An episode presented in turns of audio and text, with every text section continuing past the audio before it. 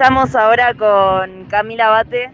Eh, Cami, presentate si querés y contanos por qué es importante estar acá, eh, cuál es la importancia de estar en la calle, cómo ves la votación el día de hoy, qué sensaciones tenés, un poco de lo que quieras contarnos en realidad para la radio. Bueno, hola, un gusto. Eh, mi nombre es Cami, soy de la CEPA, que es la Corriente Estudiantil Popular Antiimperialista.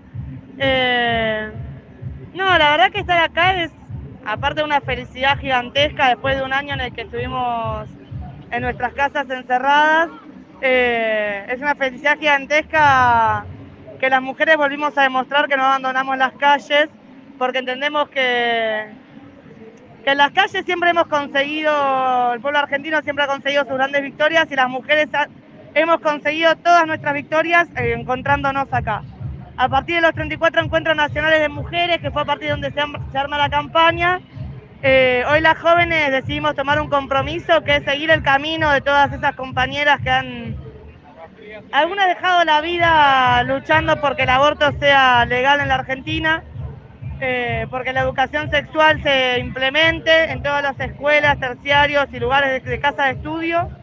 Eh, y porque haya anticonceptivos y acceso para que las mujeres no tengamos que abortar.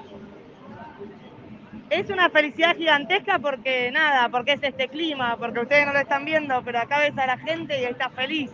Está feliz porque entiendo que, que todas pensamos que este es nuestro año, ¿no? Y que vinimos a decir acá que, que aunque creemos que seguramente salga o esperamos que seguramente salga, eh, no lo van a hacer sin, sin que nosotros estemos presionando.